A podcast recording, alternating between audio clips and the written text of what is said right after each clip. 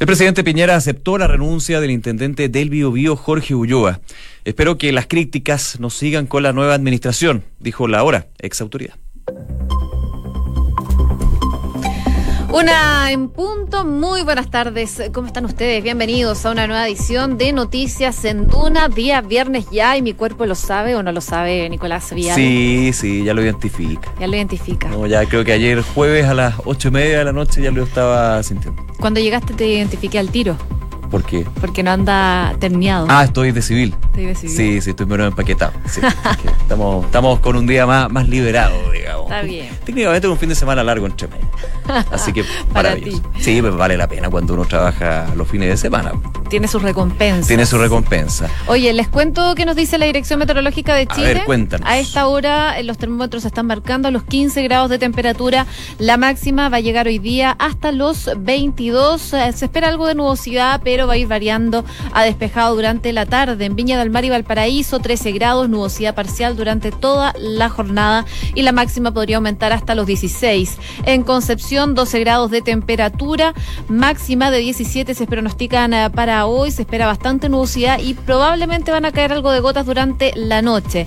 Y en Puerto Montt, precipitaciones toda la jornada, 11 grados de temperatura a esta hora de la tarde.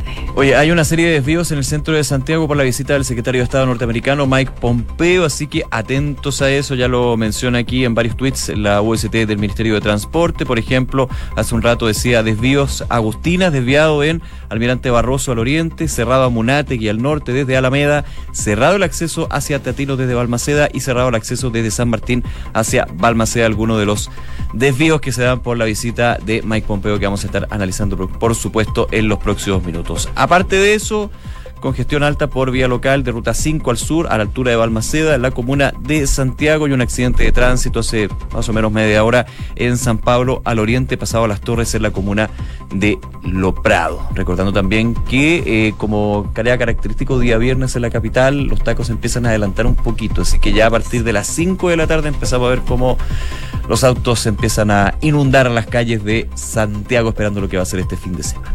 Una con dos minutos, ¿te parece? Revisamos las principales noticias en los titulares. Vamos.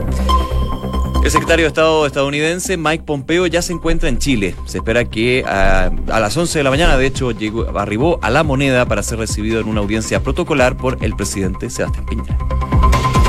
El gobierno aceptó la renuncia de Jorge Ulloa al cargo de intendente de la región del Biobío. En el cargo fue confirmado Sergio Yacamán, ex Ceremi de Desarrollo Social, durante la primera administración del presidente Sebastián Piñera.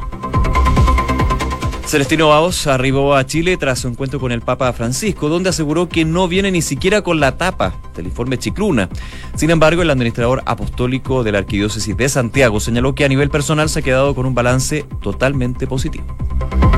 El Consejo de Defensa del Estado pidió cuatro años de presidio menor por fraude al fisco para Marco Enrique Sominami. Por su parte, la fiscal Jimena Chong pretende solicitar una pena de nueve años de cárcel para el ex diputado por delitos tributarios y también por fraude al fisco. El presidente de la Cámara de Diputados reconoció cometer un error al no informar sobre la reunión que sostuvo en el Vaticano con el Papa Francisco y dijo que se debió haber enviado un WhatsApp. Esta mañana en Duna, el parlamentario Iván Flores enfatizó que no piensa renunciar a su cargo porque hay motivos mayores a esta falta administrativa. Un grupo de estudiantes se tomaron la Facultad de Química y Farmacia de la Universidad de Chile en modo de protesta por la medida que ha tomado la institución frente a los casos de acoso sexual. Según las denuncias, a uno de los docentes se le acusa de difundir fotografías de estudiantes por las redes sociales mientras ésta estaba en el campus. Y en noticias internacionales, un colaborador de Julian Assange fue detenido al intentar salir de Ecuador rumbo a Japón. Medios de ecuatorianos aseguran que la persona detenida es Ola Bini, un sueco dedicado al desarrollo de tecnología vinculada a seguridad, privacidad y criptografía y muy cercano al cofundador de Wikileaks. Detuvieron a Hugo Carvajal, ex general chavista acusado de narcotráfico en Estados Unidos. El hombre apodado El Pollo estaba en España y se había alejado del sector de Nicolás Maduro. Y al menos dos personas murieron por el derrumbe de dos edificios en Río de Janeiro. Las autoridades informaron que los equipos de socorro buscan a más víctimas entre los escombros. Se estima que hay al menos 17 desaparecidos por este hecho. Y en el deporte les contamos que la selección chilena sub-17 clasificó al Mundial de Brasil 2019. Los dirigidos por Hernán Caputo dieron vuelta al marcador 2 a 0 en contra y terminaron derrotando por 4 a 2 a Uruguay. Una de la tarde con cinco minutos. Revisamos las principales noticias de este día viernes 12 de abril. Y una, por supuesto, son las visitas protocolares desde Estados Unidos. El secretario de Estado de ese país, Mike Pompeo, que llegó esta mañana al aeropuerto de Santiago y también al Palacio de la Moneda, donde fue recibido por el presidente Sebastián Piñera. Se trata, de hecho, de la primera actividad que Mike Pompeo tiene en nuestro país. En esta cita, eh, algunos de los temas que se van a abordar son el liderazgo regional de Chile, los lazos económicos, vínculos bilaterales en temas de ciencia y tecnología y cooperación en temas como ciberseguridad. Ese tema es súper relevante. ¿ah? No obstante, no se descarta que uno de los temas centrales, y uno más o menos la tiene clarita, sea el tema de Venezuela. La posición del gobierno chileno está bastante clara con respecto a la crisis política, social y económica que se vive en Venezuela, pero evidentemente hay que también hacer el punto de que eh, el presidente Donald Trump, cuando se ha preguntado varias veces con respecto a eh, si qué alternativas está viendo el gobierno y la administración de Estados Unidos con respecto a la situación de Venezuela, el presidente Trump dijo, están todas las cartas sobre la mesa, están todas las alternativas. Y obviamente ahí una de las que ha sonado con bastante fuerza está el fantasma de la intervención militar, que ha sido descartada por el eh, presidente encargado Juan Guaidó, también por el resto de los países, entre ellos Chile, pero evidentemente uno podría decir si en Estados Unidos está sobre la mesa, puede que estén tanteando, como diga, como decimos en buen chileno, no solamente esta posibilidad, evidentemente, sino cuál es eh, la postura de apoyo eh, multilateral que tendría el gobierno chileno con el resto de los países que están apoyando la postura de Juan Guaidó y están yéndose en contra del gobierno de Nicolás Maduro. Ese es uno de los temas. Evidentemente, no se ha dicho oficialmente que haya sido abordado en esta cita que eh, ha mantenido con el presidente Piñera en el Palacio de la Moneda. Pero yo te tengo unos datos. A ver. Porque tenemos a Paula Catena, que está periodista de la tercera, que está en la moneda reporteando esto. Ella dijo que fue una reunión de aproximadamente unos 60 minutos, una reunión bastante distendida entre eh, que ellos comentaban eh, su, su pasada por Harvard. Eso ayudó entonces a relajar un poco el ambiente antes de, porque sabemos que es una visita muy protocolar.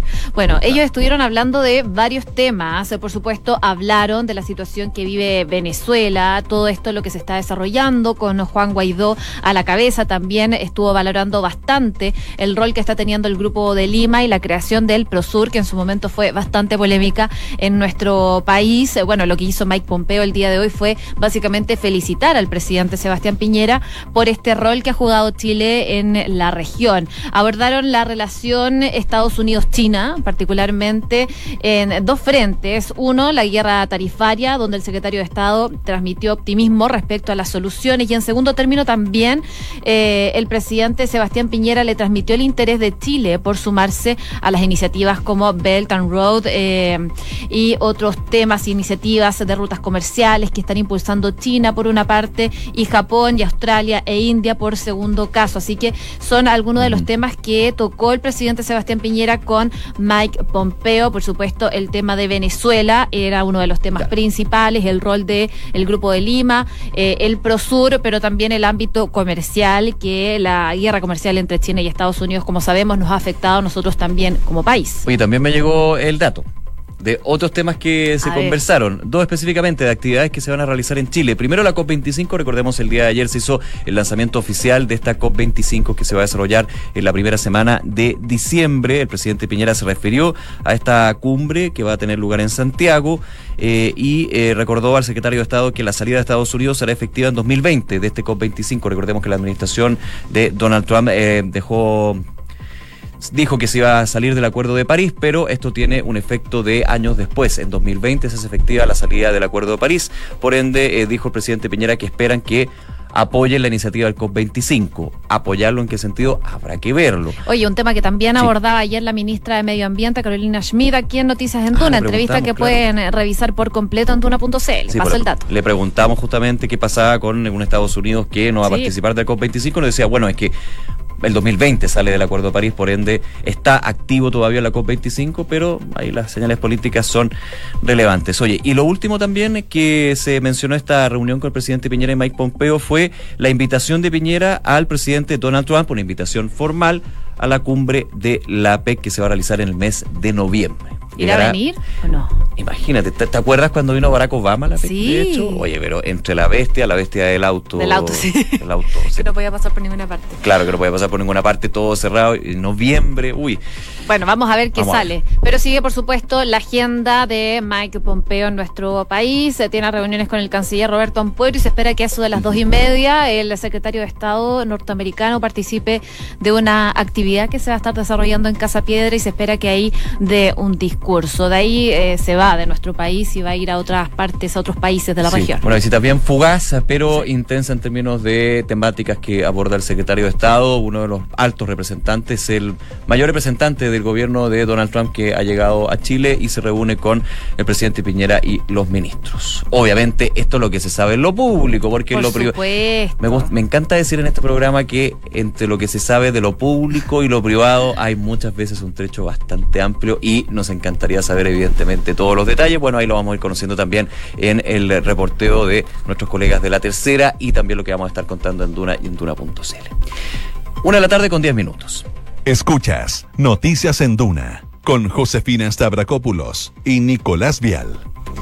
Durante esta mañana nos enteramos de una noticia que venía del sur de nuestro país, eh, porque el intendente de la región del Biobío presentó finalmente su renuncia al cargo como intendente. La información fue confirmada durante la mañana también por el mismo Ministerio del Interior, que hizo mm, correr un comunicado de prensa a través de su cuenta de Twitter, en donde también anunciaban que Sergio Yacamán va a ser el- la nueva máxima autoridad regional. Queremos abordar este tema con la presidenta de la UDI, también senadora Jacqueline Van Rieselberghe. ¿Cómo está, senadora? Muy buenas tardes.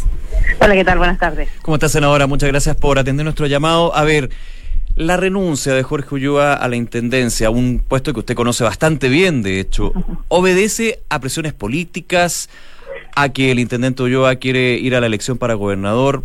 ¿Cuál es la, la- la explicación ahí? Porque, de hecho, usted ya ha comentado a varios medios que el desempeño de la gestión de Ulloa fue bastante buena.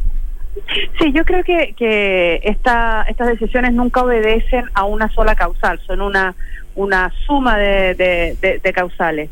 Y eh, esta, esta intendencia es una intendencia compleja, la, es una región compleja que, que tiene una conflictividad bastante alta.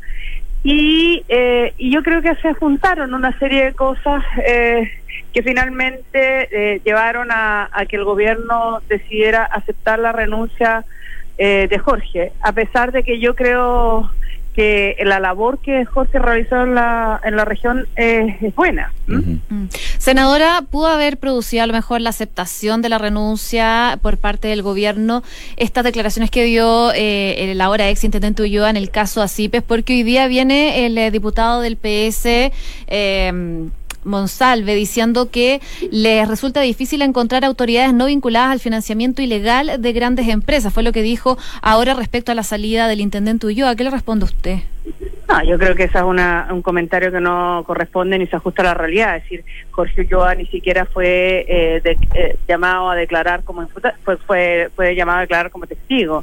y por lo tanto me parece que eso es tratar de mezclar peras con manzanas y y, y, y no no ayuda yo yo por el contrario pienso que Jorge es una persona que tiene vasta experiencia política pero pero por distintas razones eh, creo que se ha cerrado un ciclo pero no tengo duda de que va a seguir cooperando con el gobierno en, en, distintas áreas Ujú. Estamos, co- estamos conversando, perdón, con la senadora Jacqueline Van Rieselberghe. Senadora, eh, y vuelvo un poco al tema. Usted dice, Jorge Ulloa cerró un ciclo como intendente. ¿Estaría abriendo un ciclo para ser gobernador regional, por ejemplo?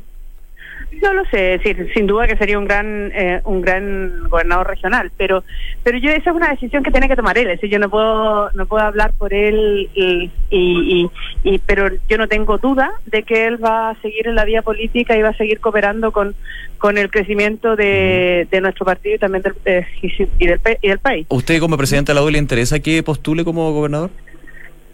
En, yo creo que sería, después de un año de, de desarrollar su intendente, sin duda sería un gran candidato a gobernador. Ahora, desconozco, porque no he hablado el tema personalmente con él, eh, si esa es su, su intención. Y, pero creo que él tiene, fue muchos años diputado, tiene la provincia de Concepción, donde él fue diputado, es, es, la, es una de las provincias que tiene la mayor concentración de votos de nuestra región, y por lo mismo eh, me, me, sin duda sería un gran candidato a, a pero no sé si es ese el camino que él quiera elegir. Ahora, independientemente de cuál decida, va a contar con nuestro apoyo, porque yo de verdad, nosotros tenemos gratitud por haber aceptado este desafío, como te digo, en una región compleja. Acá es una región, tenemos parte del conflicto de la, de la Araucanía que nos toca en la, provincia de Arauco, tenemos una, una región industrial, es una región que tiene conflictividad alta, pesquera, forestal, entonces, no es fácil y además tenemos parlamentarios complejos. Claro, que tienen que tener ahí una relación también. Claro, exactamente. Eh, senadora, también preguntarle por la evaluación que tenía el gobierno respecto del intendente, ahora ex intendente Ulloa, porque cuando nos enteramos de la renuncia nos acordamos del episodio que tuvo en el verano con el eh, ministro Chadwick. Eso queda totalmente aparte. ¿Cómo eran las relaciones que tenía con el gobierno? El no me digas lo que tengo que hacer del ministro Chadwick. que fue tan polémico. Sí, fue, fue, fue especial, pero pero eso se aclaró en su minuto. Yo Lo que pasa es que eh, la Jorge Ulloa y Andrés Chadwick se conocen de la vida entera y por lo tanto tienen una relación eh, de confianza eh, que va más allá de los cargos que hoy les toca desempeñar. Sin duda que ambos se respetan en esos cargos, pero pero tienen una relación humana que, que, que obedece al conocimiento de años de trabajo en conjunto. Por lo tanto, claro, eh, en, en ese en, un contexto de, de, opiniones de autoridad se sucede muy raro, pero si uno lo, lo enmarca en la relación que tenían ellos o que tienen hasta el día de hoy, eh, se hace mucho más comprensible para quienes conocemos eso. Senadora, usted hablaba de parlamentarios complejos en la zona. Entiendo por esa frase y también la risa un poco que estamos hablando de renovación nacional. Ahí le hago la pregunta. De, todos, ¿ah? De todos, pero... pero, somos todos complejos en esta región. Y, y, los y todas las personas son complejas, estamos de acuerdo, pero eh, es más complejo cuando desde eh, la misma colectividad, desde la Organización Nacional a la UDI, se habla de este fuego amigo. ¿Hubo fuego amigo contra Jorge Ulloa porque muchos parlamentarios, no muchos, pero algunos parlamentarios de la Nación Nacional no les gustaba esto de que Jorge Ulloa estuviera mm, muy, como de figura, digamos, más presente y también como que hubo un gran diálogo entre ellos y lo hicieron ver en, varios círculos, digamos. Sí, la, e, efectivamente, había una relación bastante tensa con Renovación Nacional por distintas razones, entre otras porque Renovación Nacional acá eh, tiene está como bastante dividida y tiene fracciones que, que a veces eh, eh, tienen dificultades entre ellas y esas dificultades como que digamos, eh, saltan o, o, contaminan otras esferas. Entonces, yo efectivamente acá hubo algunas algunas dificultades, hay parlamentarios que son tienen caracteres que, que son no, no, no siempre fáciles y eh, fáciles de entender eh, y eso hizo que efectivamente hubieran quejas a nivel nacional por parte de, de Renovación Nacional, pero pero como te digo, yo creo que es una suma de cosas, incluyendo eh, la probablemente la voluntad de Jorge de, de, mantener la fiesta en paz. Bien, senadora Jacqueline Van Rieselberg, presidenta de la UDI, también les damos las gracias por haber hecho un tiempo para conversar con nosotros. No, muchas gracias a ustedes. Muchas gracias, senadora, que esté bien, buen fin de semana. Nos vemos, gracias, chao. Gracias, buenas tardes. Bien, ahí entonces eh, la renuncia de Jorge Ulloa. Vamos a estar atentos, por supuesto, a las reacciones que se dan en la esfera política en Duna y en Duna.cl. Una de la tarde con 18 minutos. Escuchas Noticias en Duna con Josefina Stavrakopoulos y Nicolás Vial. Oye, ¿sabes quién volvió de viaje? Celestino. Celestino, Celestino Baos, administrador apostólico de la Arquidiócesis de Santiago. Contexto rápido, ¿ah? estaba en Roma, estuvo en Roma, de hecho, con el Papa Francisco. Y eh, llegó con varias cuñitas interesantes con respecto a lo que fue su visita y una entrevista también a un medio español que eh, ya está generando varias reacciones. Varias reacciones, sí, porque había mucha expectativa igual de este viaje que iba a tener Celestino a Oz eh, con esta visita al Papa Francisco. En la previa se reunió incluso con fiscales que están investigando los casos de abuso al interior de la iglesia. Por lo mismo había mucha expectativa a ver si iba a volver finalmente con el informe que realizó Charles Chicluna en nuestro país, en donde habló con víctimas de abusos. Eh, Celestino Aoz sacó la voz respecto a esta situación y esto fue lo que dijo. No vengo con ni una hoja, ni siquiera con la tapa del informe Chicluna Vuelvo a repetir, el informe de Chicluna es un informe que fue encargado expresamente para el Santo Padre. El informe de Chicluna tiene información que las víctimas entregaron con la condición expresa de que eso iba al Santo Padre y nada más. Y esa confidencialidad y esa petición de las víctimas se respeta. Nosotros estamos en el camino de la verdad. Nosotros queremos que se sepa la verdad y que si efectivamente ha habido ciudadanos chilenos o no chilenos que han cometido un delito, estas personas sean investigadas, se conozca la verdad y sean sancionadas. Hay entonces las declaraciones de Celestino Aos para eh, que vuelve finalmente del Vaticano con esta reunión que tuvo con el Papa Francisco, que él la califica de bastante buena, que está contento con las reuniones que tuvo con el Papa Francisco. Pero también, como tú decías, Nico, dio declaraciones a medios internacionales y que están eh, dando mucho que hablar. Claro, porque eh, tuvo una entrevista con el diario El País de España, eh, ustedes la pueden revisar en la tercera, ya hay una nota al respecto, pero hay una frase que es bien voy a, voy a leerla textualmente y después voy a, voy a comentar lo que, lo que opino, digamos. Dice, eh, mucha gente se pregunta ahora qué hace en la Iglesia Católica por todos los casos de abuso que se han ido conociendo, el encubrimiento también, que es quizás lo más profundo y más complejo también en este caso. Hay hermanos que dudan, otros incluso decidieron marcharse. Las preguntas que me hago son, esto lo dice Celestino Baus en esta entrevista al país, son para entender la dimensión real de los hechos, reconocerlos y mirar a la verdad del frente. Solo eso nos liberará. Y aquí esto es lo relevante. Dice, hay que preguntarse cómo es posible que hayamos llegado a esta situación sin justificación, aunque sea un ejercicio que en el pasado se hiciese con mentiras para tratar de preservar el buen nombre de la iglesia. Y está apuntando claramente al tema del encubrimiento que, insisto, los abusos sexuales a menores aquí es el centro, es lo más terrible, es lo más profundo, pero evidentemente eh, el tema del encubrimiento es un caso que está haciendo. Me gusta la declaración de Aos porque no la escuchado tan directo de eh, miembros de la Iglesia Católica chilena. Decir que efectivamente se vintió para eh, salvaguardar el buen nombre de la Iglesia, que no es una frase bonita, es una frase de profundo, bien eh, decidora de lo que efectivamente se hizo, porque las mentiras siempre finalmente se conocen. Bueno, hablaron las víctimas de Fernando Caradima el día de hoy. Ellos eh, dijeron que estaban eh, contentos con las declaraciones que había dado Celestino Aos, consultados también por el informe de Charles Chicluna. Hamilton, por ejemplo, indicó que no está en AOS poder traer o no este documento. Hay otros elementos que están en juego. Hoy en día los tribunales y la Fiscalía tienen mucho más que decir sobre este informe de Charles Chicluna, bajándole un poco el perfil entonces a que no haya traído documentos concretos en relación a esto. Una de la tarde con 22 minutos. Escuchas Noticias en Duna con Josefina Stavrakopoulos y Nicolás Vial. Oye, y eh, también a revuelo ha tenido un tema relacionado con el Papa Francisco, con el Vaticano, pero en otro aspecto, que es esta cita que tuvo el nuevo presidente de la Cámara de Diputados, el diputado Flores en este caso, con el Papa Francisco, porque en una, una visita que tenía en otro país, luego terminó en el Vaticano y terminó con esta cita con el Papa Francisco.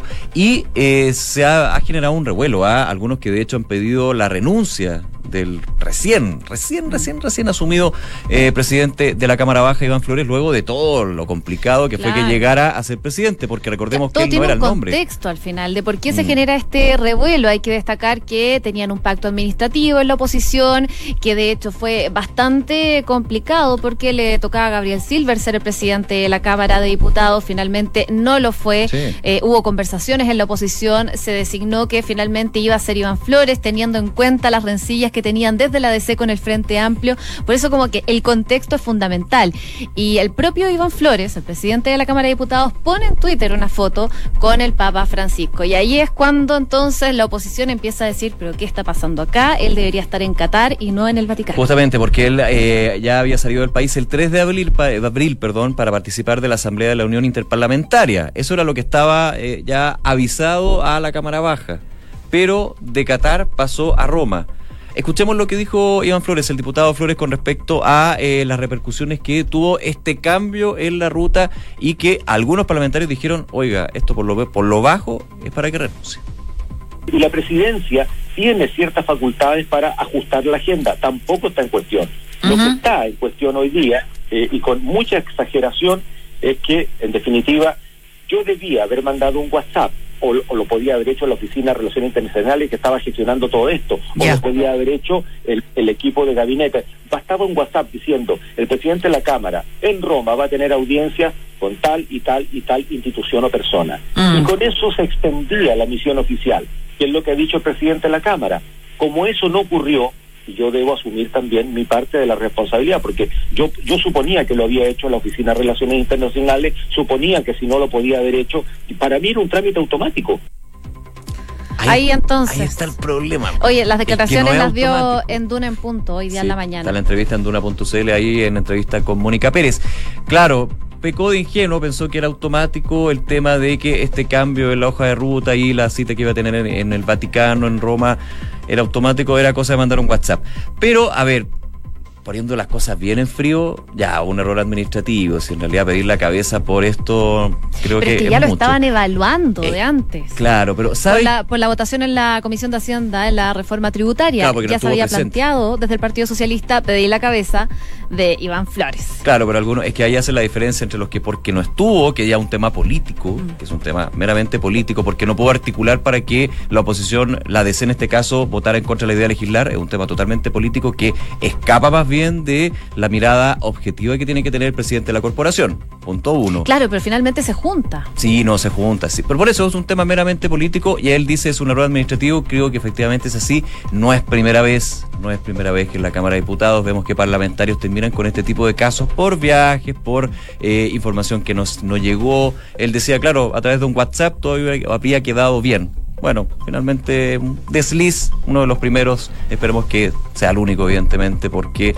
eh, para nada agradable que terminar con una polémica de este tipo con eh, respecto a la figura como es el presidente de la Cámara de Diputados, cuando hay tantos temas, tantos proyectos, tantas iniciativas que están y que tienen que ser bastante más protagonistas. Una de la tarde con 26 minutos, vamos entonces a la revisión de las principales noticias en los titulares. El secretario de Estado de Estados Unidos, Mike Pompeo, se encuentra en Chile. A las 11 de la mañana llegó hasta la moneda para reunirse con el presidente Sebastián Piñera para hablar, entre otros temas, del Grupo de Lima y la situación en Venezuela. El presidente Sebastián Piñera aceptó la renuncia de Jorge Ulloa al cargo de intendente de la región del Bío Bío. En el cargo fue confirmado Sergio Yacaman, ex de Desarrollo Social durante la primera administración del presidente Sebastián Piñera. Aquí en Duna conversamos con la senadora y presidenta de la UDI, Jacqueline Van Rieselberg, quien descartó que hubiera sido esta renuncia por presiones desde Renovación Nacional. Celestino Aoz arribó a Chile tras su encuentro con el Papa Francisco, donde aseguró que no viene ni siquiera con la tapa del informe Chicluna. Sin embargo, el administrador apostólico de Santiago señaló que a nivel personal se ha quedado con un balance totalmente positivo. Un colaborador de Julian Assange fue detenido al intentar salir de Ecuador rumbo a Japón. Medios ecuatorianos aseguran que la persona detenida es Ola Bini, un sueco dedicado al desarrollo de tecnologías vinculadas a seguridad, privacidad y criptografía y muy cercano al cofundador de Wikileaks. Al menos dos personas murieron por el derrumbe de dos edificios en Río de Janeiro. Las autoridades informaron que los equipos de socorro buscan a más víctimas entre los escombros y se estima que hay al menos 17 desaparecidos. La selección chilena sub-17 clasificó al Mundial de Brasil 2019. Los dirigidos por Hernán Caputo dieron vuelta el marcador de 2 a 0 en contra y terminaron derrotando 4 a 2 a Uruguay. Felicitaciones a los chicos. ¿ah? Sí, impresionante, buena- buena impresionante la vuelta. vuelta. sí. Una con 28, saludamos a nuestro. Podés copiar y pegar los datos que te comparten sin necesidad de transcribirlos uno a uno.